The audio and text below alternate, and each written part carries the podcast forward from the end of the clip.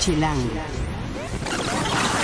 ¿Se imaginaban que en el DF ya se hace vudú desde hace algún tiempo? De eso es la portada de Chilango de este mes, sobre este tema, con una foto increíble de Alfredo Pelcastre, quien va a estar esta semana con nosotros en el podcast contándonos cómo fue fotografiar a este personaje, cómo es el vudú en el DF, participó en una ceremonia donde incluso bajó el espíritu. Les vamos a contar mitos y verdades sobre el vudú en el DF, lo que no se vio en nuestro reportaje. Además, varias opciones para aprovechar este fin de semana, cosas que o las hacemos de una vez o probablemente ya no las vamos a poder vivir, como por ejemplo Blonde Redhead en el Plaza Condesa este sábado, o Infection in the Park, que también este sábado va a suceder, eh, una mezcla de gotcha y terror en Cuemanco, eh, ya la exposición de Lance Wyman que termina en el MOAC, este es el último fin de semana, hay que lanzarnos a verla, y en videojuegos, el lanzamiento de The Order 1886, un título súper esperado del que Hugo Juárez nos va a platicar por qué vale la pena. Esto y mucho más en el podcast de Chilango. Chilango. Cine, conciertos, restaurantes, antros, bares, historias de ciudad, sexo, teatro, humor. Haz patria y escucha Chilango. Chilangas y chilangos, bienvenidos a otra emisión del podcast de Chilango. Yo soy Juan Luis, me encuentran en arroba Juan Luis R. Pons y soy el editor de la revista Chilango y de chilango.com. Encuentren cada martes un nuevo podcast en chilango.com diagonal podcast o suscríbanse en TuneIn, Mixcloud o en la aplicación podcast de Apple. Recuerden nuestras redes en Twitter, en Instagram y en Vine. Estamos como chilango.com, en Facebook como chilango oficial, en YouTube como chilango en video y en Foursquare nos encuentran como chilango.com toda la conversación, toditito lo que quieran decirnos sobre este podcast está en el hashtag eh, gatito, siempre digo gatito, pero para que lo ubiquemos, o numeral podcast chilango. Y bueno, el tema de hoy ha dado muchísimo de qué hablar. Eh, todo mundo tiene que ver de alguna forma con nuestra portada del mes de febrero de la revista Chilango. El tema es vudú en el DF. Para muchos este es un tema que tiene que ver con el cine, con los muñecos, los zombies, magia negra. Para otros dicen, no, bueno, este, yo pensaba que esto solo lo hacía el Bester. Eh, al final es un asunto que existe, que tiene muchas, eh, muchos ángulos, que nosotros estamos tocando como un fenómeno que está sucediendo en nuestra ciudad. Y para ello, justamente, tenemos el gusto de que esté en el podcast Alfredo Pelcastre, que es el fotógrafo que hizo nuestra portada y también el artículo que lo acompaña a nivel fotográfico. Muchas gracias por estar acá, Alfredo. Muchas gracias por la invitación, un gusto. Cuéntanos, ¿cómo fue esta, después de que hiciste el trabajo, cómo fue esa primera vez que te sentaste con alguien, con unas chelas o con tus amigos y les dijiste, ¿qué creen? Fíjense que acabo de hacer este trabajo para... Sí, este, les contaba a mis cuates cuando llegué y a mi esposa que primero uno quiere como este, empezar con el mito, ¿no? El clásico hollywoodense, ¿no? Para dar miedo, pero realmente no es así. Creo que eh, la oportunidad que te da la fotografía es la oportunidad de conocer distintas culturas y creo que después de conocerlo más de cerca me he dado cuenta que es algo más, eh, no es tan malo, no es tan bueno, está ahí y es cultura. Sucede, digamos. Sucede, sí, claro. Eh, tuviste la oportunidad de conocer y como, y tal cual, de fotografiar, de captar, que además eso es increíble, el asunto, esa, ese reto que ustedes tienen como fotógrafos siempre es un juego de ajedrez en donde tienes que capturar algo de la esencia del personaje, ¿no? Eh, y la portada es espectacular, creo yo. Eh, eh, captaste justo la mirada de este personaje. para quienes no han visto la revista, les cuento un poco.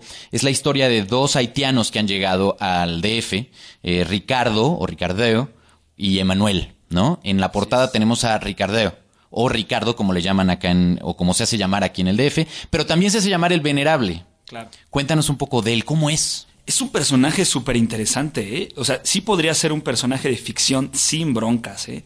Eh, eh, eh, una mirada muy profunda, un tipo muy introspectivo, habla muy poco. Eso como fotógrafo hace muy positivo las cosas porque se deja manejar bastante bien, pero sí tiene una presencia importante. ¿eh? No necesita hablar ni, ni, ni, hacer demasiados aspavientos para que nos demos cuenta que está aquí. Eso me parece que como persona es este, este, impresionante, ¿no? Es un gran personaje, este, lo repito, mirada profunda, eh, eh, respiraciones lentas, eh, expectante, no habla demasiado, y no porque no sepa hablar español, lo, lo habla y lo habla bien. Eh, es porque es muy observador y me da la impresión que todo el tiempo te está como estudiando de alguna forma como midiéndote. Sí, ese. Eh, es un personaje muy interesante. La verdad es que, como lo dije hace un rato, es, es parece es el producto de algo ficticio. Ok. Eh, es un personaje también, eh, supongo que para ustedes como fotógrafos, pues son los personajes que vale la pena Obviamente. retratar, ¿no? De, algún, de alguna forma. Pero no solo eh, hiciste la foto de la portada, que est- estuvo hecha en estudio, sino también visitaste los entornos donde él trabaja. Cuéntanos un poco cómo es. Él, él tiene eh, su casa y su, pues también su- una especie de templo o de lugar de consulta, aunque su sueño es tener un templo eventualmente donde pueda ejercer, digamos, de manera más abierta y más grande en la Ciudad de México, pero actualmente está ubicado al norte de la ciudad. ¿Cómo fue ese día donde tuviste ese primer contacto ya fuera de un ambiente tan cuidado como podría ser un estudio de foto? Sí, siempre, siempre ir a la zona, a la zona de confort de alguien es mucho más difícil que estar en un estudio, porque obviamente un estudio pues, es una zona neutral y el fotógrafo lo controla al 100%. Eso es lo interesante de hacer cosas en estudio, en donde el fotógrafo está al 100% del control de, de todo. Ya ir a, una locación o a, o a un eh, eh, el lugar de ceremonias, pues es mucho más difícil porque no sabes en dónde, qué te vas a encontrar, ni dónde es, ni qué lo contextualiza. Eh, este lugar está al norte de la ciudad, como bien lo dices, es eh, como entrando a una vecindad. Y lo primero que yo vi fue dos perros de, de- de razas complicadas. Complicadas por los rudos. Por los rudos, que- Ok. por las caritas de... ¿Qué Rottweiler? Una... Rottweilers. No, era- eran pastores alemanes. acordé, pastores alemanes. Entonces le pregunté a la chica, oye, ¿los perros ya comieron? Me dice, sí. bueno, yo llevaba un asistente y le dije, si no, ahí se los dejo. Para que se entretenga. Eh, entramos y, y salía humo de, de una de las, de las habitaciones. Y entonces la mirada se te va directamente ahí, ¿no? Al humo que está pasando, se está quemando, algo está pasando. Y estaban quemando en un, este, en un eh, tipo... ¿Incenciario, Exacto, incenciario, este, hierbas.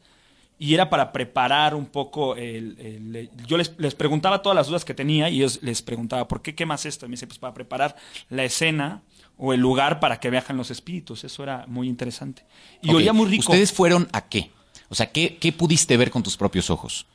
Nosotros íbamos a presenciar una ceremonia para recibir el año nuevo, realmente. Entonces, eh, es, es muy interesante porque siempre vas con la expectativa de algo que no conoces y eso está padrísimo. Dejarse sorprender por algo que es nuevo es muy interesante. Nosotros íbamos a ver eso y lo primero que, que vi al entrar fue el altar a la Santa Muerte. Wow. Entonces, es muy interesante porque ya empieza a ver esos rollos de sincretismo Sí, porque te iba a decir eso, no tiene que ver necesariamente con la religión como tal.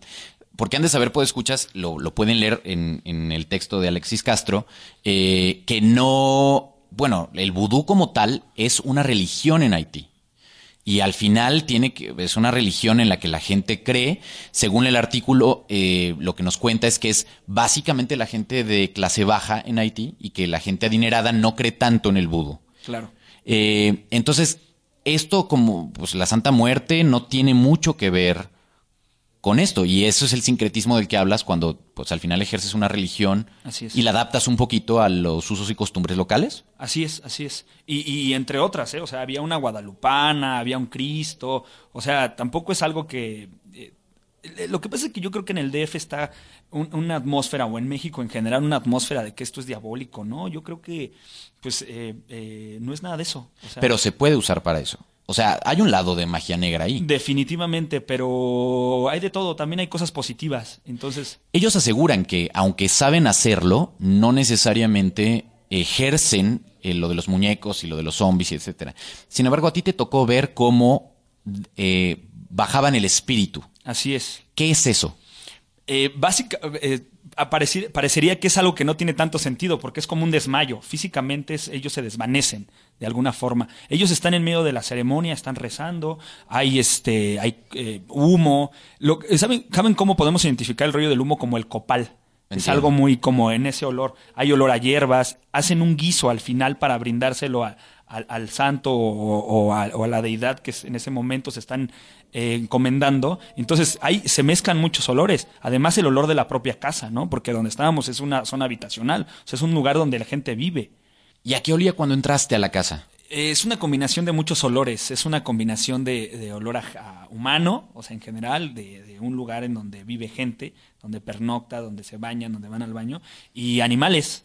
Ok. Pero también hay olor a, a, este, a, a hierbas, a inciensos, etcétera. ¿Por qué tienen animales? Pues eh, el uno serán las mascotas de la casa, ¿no? Los perritos eran la, era, los perritos yo muy tierno. Eh, los perrotes eran las mascotas de la casa. Ok. Y en el texto menciona que parte del rollo del vudú tiene que ver con hacer sacrificios de animales porque no se hacen sacrificios humanos. Y en algún momento, eh, justo creo que es Ricardo quien menciona, incluso tiene esto una raíz en la Biblia. O sea, nosotros sacrificamos animales con la intención de poder ofrecer, porque es parte de las creencias, eh, como en su momento lo hacían los judíos hace mucho tiempo, etcétera, ¿no? Como tradición muy bíblica.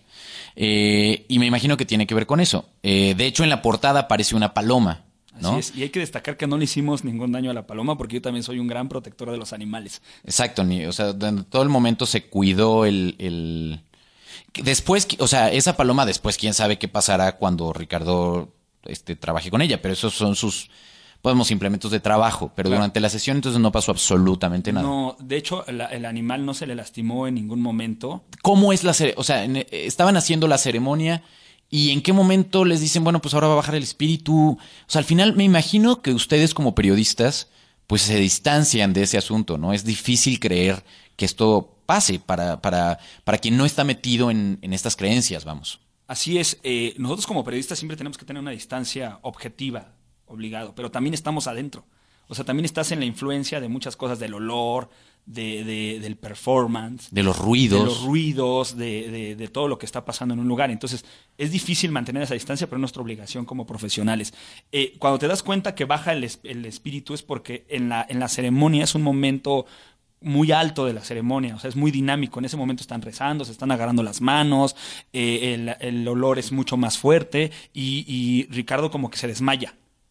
O sea, empieza a haber un desvanecimiento. Pero cuando decimos bajar el espíritu, ¿qué significa? ¿Que un espíritu entra en el cuerpo de él? Así es, así es, ¿En serio? así es. Pareciera que eso es. Y o, eh, o, fuera de tu parte profesional, ¿lo creíste, lo viste? Dijiste, no, bueno. Lo que pasa es que él, él sí tiene una reacción física diferente a lo normal, o sea, es un desvanecimiento, o sea, se deja caer, literalmente. ¿Y esto para qué se hace? ¿Dejarse caer? No, no, ¿para No. qué se hace el que baje el espíritu como tal? Pues se supone que eh, ellos son el medio, el medio para que el, el- el espíritu pueda estar aquí. Y eso, lo, y eso es para que, que te comunique algo. O sea, es una especie como de medium. Eh, yo supongo que sí, Ok. Yo supongo que sí. ¿Y qué fin tiene bajar el espíritu o para qué le sirve a los asistentes en la ceremonia? Pues me, eh, me imagino que es estar más cerca de la deidad. Ok. Podría ser. Ok, ok, ok. Em, ¿Qué otras cosas vieron? La- en el texto menciona este asunto de probar incluso cosas. Como decías tú, al final hay un, eh, algo que se cocina, pero que no sé si comen ellos o se entrega. Eh, las dos cosas, comemos, comimos todos, porque también es un rollo de compartir con la demás gente. No solamente, es lo que te digo, o sea, todo el mundo cree que es algo así como muy raro, ¿no? Pero también hay todas estas partes de convivencia entre, entre los vecinos, la gente, se reparte la fruta, se repa- hay fruta en los altares, se reparte la comida, comes con ellos, platicas, ya se hace, es como, es como cuando veneras a la guadalupana el 12, o sea, dan los mariachis, está la misa y después pues te tomas una cervecita con tus amigos. Entiendo. Ahora, ¿qué, ¿cómo hab- hablas de los vecinos? ¿Cómo los toman los vecinos? O sea, al final, por más abierta que se supone, y esto lo entrecomillo muchísimo, sea esta ciudad, eh, ¿qué piensan los vecinos de que se haya sentado alguien que está haciendo este tipo de ceremonias? Sí, está mal visto. Está mal visto. Creo, creo que en la sociedad mexicana hay muchos mitos alrededor de este, de esta cultura, pero hay que entender que es un rollo cultural, ¿no? Y, y es algo propio de los haitianos y de la cultura afroantillana y afroamericana en general. Ellos lo usan para aliviar a gente, o sea, les tocó ver gente que llegaba a consulta con Ricardeo. Eh, no, pero nos tocó ver cómo eh, se hacía una ceremonia para recibir el año nuevo, que fue muy interesante. Te bañan con agua y, y te frotas con billetes y todo este rollo. que es como estos rituales que hacemos la mayoría de sacar las maletas en Año Nuevo o de Así es. usar ropa interior roja. Así es. un poco eso, Así es, creencias. así es, exacto. ¿Qué te quedó de toda esta experiencia? Además de pues la satisfacción de haber logrado una foto que honestamente tienen que ver en la revista de Chilango de febrero eh, y el artículo al final, las fotos son increíbles. ¿Qué te, qué, al final cuando les platicabas a tus amigos, como decías a tu esposa, después de que ya los asustaste con el decir, pues fíjense que me tocó ir a una ceremonia vudú, ¿Qué más? ¿En qué acabó la conversación? Eh, termina- terminas desmitificando un poco los prejuicios que se tienen alrededor de una cultura, una religión o creencias, como queramos llamarlos, y te das cuenta que es cultura y que no somos tan diferentes como nosotros creemos. Este, eh, nosotros también tenemos culturas prehispánicas y adorábamos a diferentes dioses y no es tan diferente. Yo creo que hay que estar abierto a la posibilidad de aprender. Eso es yo lo que podría concluir. Eh, en las fotos, por ejemplo, hay una donde hay una eh, un ritual donde se bendice la mesa en nombre del espíritu del aire, viento y fuego que se llama Ogu Ferrai. Así es. ¿no? Eh, con una botella de ron Barbancourt, que yo no es. yo no conocía esta marca. Me da la impresión que es haitiano. Me da la impresión que es haitiano y, y es un rito. Este es cíclico, el rollo del vudú es cíclico. Se hacen distintos ritos alrededor de diferentes épocas del año. Este es, esto coincidía con el día que lo fuimos a hacer y era dar como la bienvenida al día. Un poco. Y sí, este, toman un, poco un sorbete de alcohol y lo escupen hacia, hacia, hacia el techo y después hacen un rollo ahí con, como con machetes. Wow. que obviamente en el DF si te sacan un machete das dos pasos hacia atrás, sobre todo estando en la casa de alguien que ni siquiera es la tuya y que no conoces y que estás tratando de conocerlo. Entonces eh, eh, se pegan con unos machetes, obviamente donde no hay filo, pero se pegan en, la- en la espalda y en los brazos y bendicen su casa, bendicen la puerta de la casa, lo avientan hacia el aire para que les caiga encima. O sea, es como darle la bienvenida al día un poco. Ok. Después tenemos otra foto eh, increíble donde está saludando a los espíritus y bendiciendo a la mesa. O donde está Rosy, que consulta al espíritu del pasado, presente y futuro. Así es. ¿Esto tiene que ver un poco con, con predecir lo que va a suceder? Sí, es, es otra parte del sincretismo, porque Rosy eh, es un aprendiz. Rosy realmente se dedica a, a otra cosa. Rosy es lo que le llamamos, ¿cómo se puede llamar? Eh, Como una asistente. no, eh, obviamente asiste a, a Ricardo en, en estas ceremonias porque quiere aprender, pero ella es, este, ella, eh, ¿cómo, cómo le llamaremos? Em, Sacerdotisa, No, bruja. ella, eh, como brujas de cuenta. Ok. O sea, ellos hacen otro tipo, otro tipo de cosas. Ella veía, por ejemplo, a la Santa Muerte. eh, o sea, es, es más lo que conocemos en México. Y se, y se está este, educando o formando con Ricardo. Y la pregunta obligada que tus amigos y que los podescuchas probablemente se estarán haciendo es: ¿y los zombies? ¿Y los muñecos? Es parte, es parte, pero eh, ellos te dicen que no lo hacen porque ellos no hacen el mal. Por ejemplo, ellos, ellos te venden la idea que son muy positivos. Pero que se puede hacer, pues como en todo, todo el mundo podemos hacer el mal o el bien, es decisión personal. Y dicen, ¿no? Que lo podrían hacer, pero que, que incluso sí lo enseñan, ¿no? Que a mí eso me llamó muchísimo la atención en el texto. Que sí lo enseñan, pero que ellos mismos no lo aplican, ¿no? Claro. Pues es como todo en la vida, todo es una decisión. El, el libre te permite decidir si quieres hacer algo bueno o algo malo, ¿no? Con lo que sabes hacer. Yo también haciendo foto puedo este, editorializar una imagen y hacer algo que no corresponde a la realidad, ¿no? Claro. Pues muy bien, está, está de verdad interesante el tema. Nosotros hemos tenido en redes sociales muchísima respuesta positiva, en este caso muy positiva, sobre la portada. Eh, felicidades por tu foto. Muchas está gracias. increíble que, que esté en la portada de Chilango.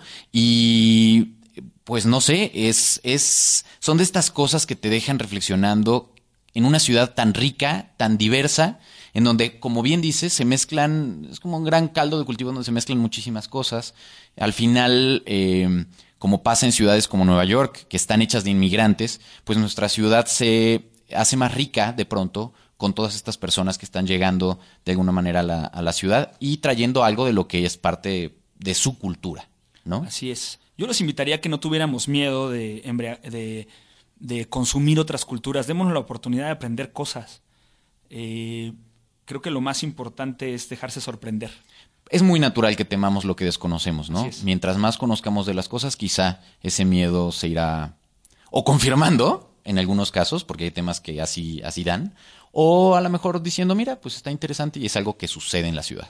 Pero está padre que revistas como Chilango nos den la oportunidad de conocer nuevos temas y de, de dar nuestro primer acercamiento al vudú, por ejemplo. Que pensaríamos que en México a lo mejor no se hace nada, se hace en Catemaco. Que conste que ese cebollazo fue cortesía de Alfredo Percastre. Yo no le pedí que hiciera absolutamente nada de eso. Te lo agradezco muchísimo. Si quieren saber algo más sobre Alfredo y preguntarle cosas que no se me hayan ocurrido a mí sobre este tema de vudú, pues pueden encontrarlo en Twitter en arroba pelcastre-foto, foto en inglés, P-H-O-T-O. O en Facebook también estás. Sí, es, eh, me pueden buscar como Alfredo Pelcastre. Viviendo la vida apasionante del fotógrafo. Así es. Muchísimas gracias. Te agradezco mucho. Buen día. Chilango. Esto es Tercera Llamada. Tercera Llamada. Comenzamos. Si pasa en la ciudad, está en Chilango.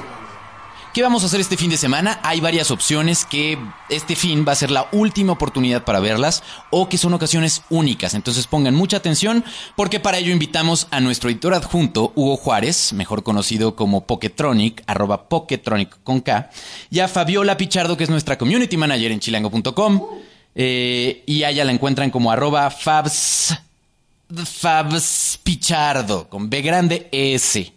Muy bien, bienvenidos los dos. Cuéntenos, ¿qué hacemos este fin de semana? ¿Qué nos recomiendan? Hola Juan, hola Podescuchas.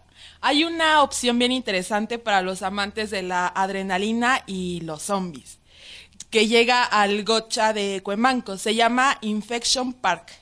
No es un ¿Infection juego- Park o Infection in the Park? Infection in the Park, perdóname. Ok. Y sí, porque Infection Park no suena, suena como a otras cosas donde no necesariamente quieres ir. Bueno, no entremos en detalles. Ok. Infection in the Park. Ok. Que va a ser en Cuemanco, dices. En el gocha de Cuemanco. No es un juego de gocha común y corriente como lo conocemos. Aunque eh, vamos a necesitar el equipo que se juega en este deporte extremo para poder participar en esta experiencia. Que obviamente, puedo escuchar, se los dan ahí. Sí, todo, ¿No? todo va incluido. El miedo y la adrenalina son los protagonistas acá. Como ven, está leyendo Fabiola. ¿Ya vieron? Híjole, de veras, mi- puedo mi escuchar. hojita. Deja tu hojita, Fabiola. Cuéntanos lo que te llamó la atención. Bueno, es una experiencia donde hacen equipos de seis personas y ustedes van caminando ahí por el bosque y de repente llegan los zombies y literal es como un ataque de zombies y tienen que evitarlos, esquivándolos y matándolos entre comillas con el equipo de gocha. Aquí el, el- el secreto es no correr y elegir bien a los participantes de, de su equipo. No corro, no empujo, no grito. Literalmente, Ok. no corro. Y bueno, hay que tener pues buena condición física o estar dispuesto a, A darle. a- a darle. Y a que te den. Muy Pues, bien. Por no eso sé. es que no es Infection Park, sino Infection in the Park. Muy bien. Ahora, eh, esto va a suceder por única ocasión. Entiendo que esto no es algo que regularmente se haga. Se hace esporádicamente, o sea, eh, no hay fechas establecidas, pero la próxima y hasta la siguiente eh, ocasión Es este sábado. este sábado 21 de febrero. El recorrido aproximadamente dura eh, una hora y van saliendo en intervalos de 10 minutos los equipos de, de seis personas. Muy bien. Y ahí desde las 7 de la noche hasta las 11 de la noche. Perfecto. Entonces esa es una opción. Eh, ¿Cuánto cuesta? ¿Dónde es? Si quieren saber más, ¿qué tienen que hacer? Cuesta 350 pesos. La edad eh, mínima para que puedan ir es a 12 años. Ya si tienen 80 años, buena condición física y un buen corazón, pueden, Como Hugo. pueden, y la edad. pueden, pueden asistir. Ok. En serio, eh, personas con problemas cardíacos, no vayan. Está- Ay, Fabiola. Está fuerte, pero ¿Por está qué? muy divertido. Ya no les ¿Por qué los discriminas? ¿Quién tiene problemas No, cardíacos? no, porque los discriminan. ok, esa es una opción entonces.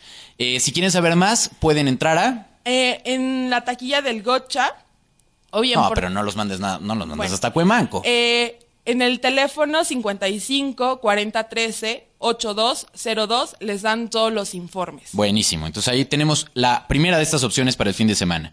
¿Con qué seguiríamos? ¿Cuál es tu una de tus dos opciones, Hugo? Vamos a seguir, Juan, con otra cosa de monstruos, pero esto es para aquellos que este, quieran tener más seguridad. En la seguridad de su casa, sin que los estén persiguiendo los zombies reales, Ok. sino pues monstruos. Estoy hablando de un videojuego que puedes checar justamente este fin de semana, porque sale el 20 de febrero, por fin. Es uno de los más esperados del año. Se llama The Order 1886. Es de el estudio Ready Out Dawn, que seguramente conocerán si les gustan los videojuegos, por los videojuegos de God of War para eh, la consola portátil de Sony, el PSP.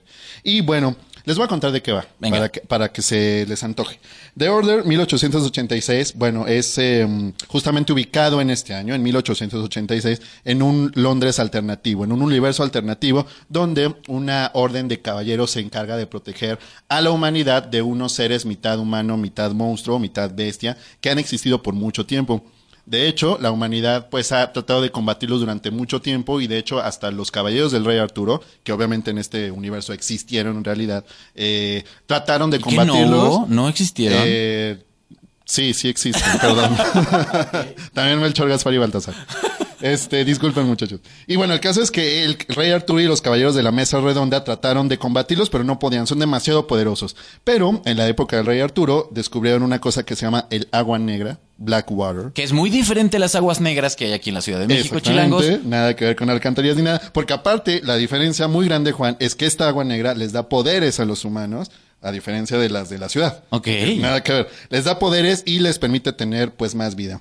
Y bueno, resulta que ni con eso pudieron combatir a las bestias estas, pero en 1886, como sabemos, llega la revolución industrial. Y ahí es donde por fin ya los humanos, pues medio le entraron al quite, ya con armas nuevas surgidas de la revolución industrial. Muy bien. Entonces, ¿Y tú pues, qué? eh, Este, este videojuego que es un...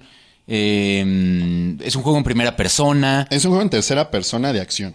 de acción. Exacto, de muchos balazos. Los gráficos están excelentes. Es exclusivo para PlayStation 4. Entonces, esto te habla de que está aprovechando la consola al máximo. O bueno, por lo menos mucho. Entonces, vale mucho la pena. Eh, ya les estaremos contando en chilango.com diagonal chilangamers la reseña de este juego. A ver si. Chilango.com diagonal chilangamers. Correcto. Que, por si ustedes no lo saben, es nuestro especial permanente sobre videojuegos que mantiene el buen Hugo Juárez, que es. Pues básicamente su adicción, ¿no? O sea, cuando llega aquí a la redacción con ojeras, pues no es básicamente un que haya estado hasta altas horas de la noche con su novia, sino con su auténtica sí. novia, que es la consola. Ay, qué mal sonó eso. También leo en las noches, Juan. ah, sí, sí, los Pues, créditos oye. de cuando acabas un juego. Exacto. Bueno, pues jueguenlo. Ahí nos cuentan qué tal. Muy bien, entonces ahí está. El precio de lanzamiento supongo que es el mismo. Sí, como Los, siempre. típicos 999 pesitos. Correctísimo. Hay también una edición especial que cuesta como 1400, que trae una figurilla y bueno, ya eso es para los más clavados. Obvio, yo ya lo parte el mío. Como tú comprenderás. Exacto. Muy bien. Entonces, pues está, está bastante chido, Juan. Juégalo, juégalo. Perfecto, entonces esa es una opción. Tu segunda opción ya no tiene que ver con monstruos, pero No, no tiene que ver con monstruos. Aunque si te gusta este señor Lance Wyman y su trabajo, que es un monstruo del diseño. sí, bien, ¿no? bien, bien bajado ahí ese. Combo Breaker. Este, sí, yo creo que sí puede ser un monstruo. Personalmente, hablando muy en serio, sí me lo parece porque es súper chido. Estoy hablando de la exposición de ida y vuelta Lance Wyman, íconos urbanos, que está en el MOAC Juan. Este es el último fin de semana. Por eso O sea, esta es la última oportunidad, escuchas, incluyendo, incluyéndome a mí, que de verdad tendríamos que ir. Porque, ¿qué vamos a ver, Hugo?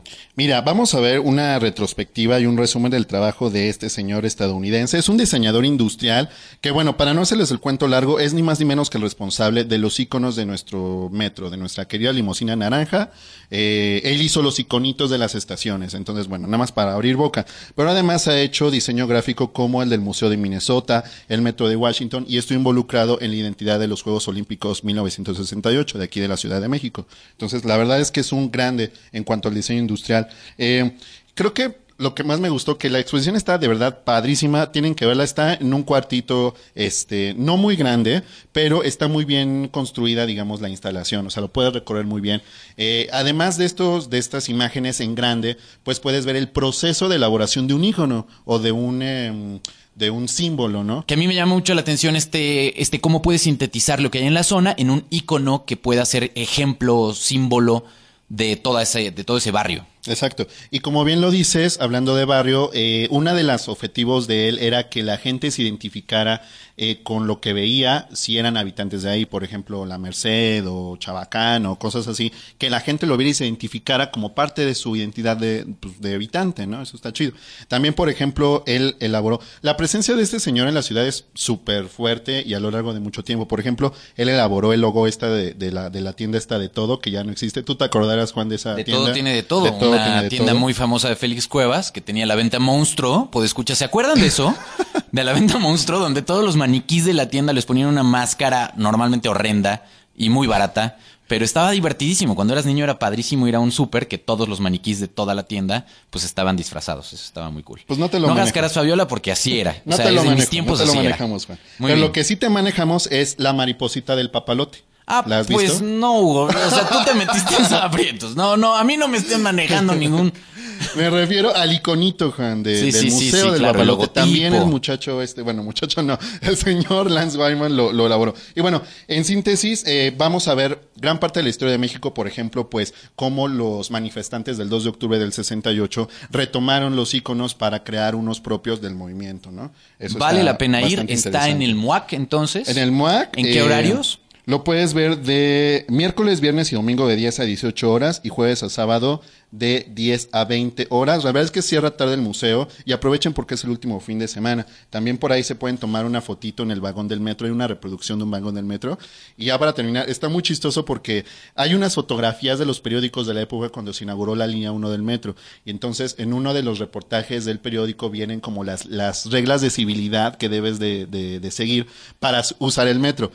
Son las mismas que deberíamos seguir hoy y nadie las usa. Nadie Pues las sí. sigue, pero es muy chistoso ver que desde el principio estaba pensado para que fuéramos pues, civilizados y no pasa. Que de hecho hay una nota al respecto que justo estás publicando esta semana en chilango.com. Correcto, chéquenlo ahí para ver esas reglas de civilidad de los 60 que hoy estamos en 2015 y seguimos sin aplicar. Muy bien, y para terminar, Fabiola nos va a platicar de algo que es tus pasiones, tus bajas pasiones musicales. Pues no bajas pasiones, pero me gusta. Mira, es un ¿Qué? concierto. Y ahí es donde todo este tiempo los podescuchas están preguntándose, ¿qué le gustará? Mira, es un concierto. Ok. A ver si adivinas de quién estoy hablando. Vinieron al Festival Trópico en Acapulco, que por cierto fuimos con unos lectores. Así es, así es, en Chilangonce. Y bueno, es una banda de rock alternativo. Se compone de una chica asiática, bueno, con rasgos asiáticos, y dos gemelos italianos. Y dime, ¿vienen al Plaza Condesa este sábado también? Este sábado 21 de Blonde? Redhead. Uh, los mismos. Muy bien.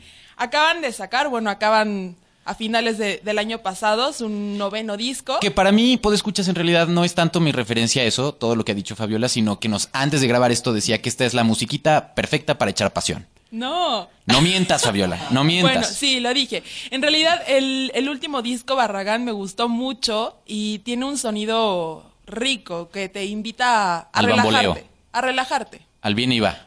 Pues Al tuya mía te la presto. Muy bien. te invita, dejémoslo en que te Ok, invita.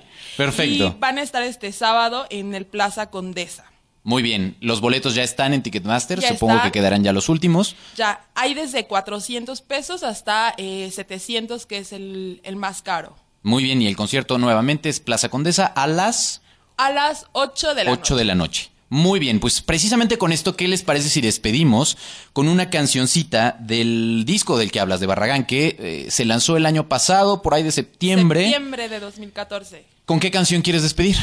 ¿Con Dripping? ¿Te late? Eh, es muy buena, vamos con esa. Muy bien. En la producción está Rafa Med Rivera, en el diseño de audio Omar Morales, hagan patria y escuchen Chilango.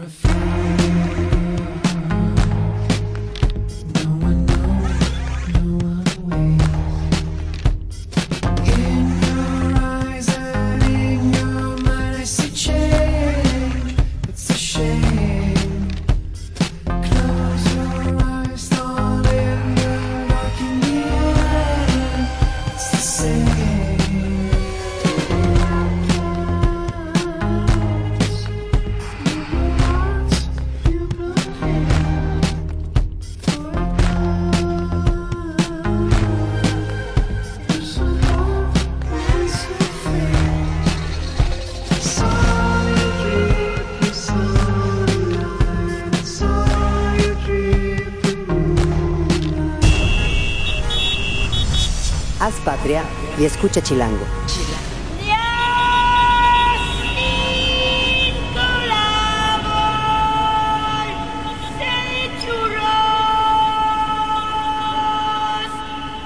Derechos reservados Grupo Expansión 2015.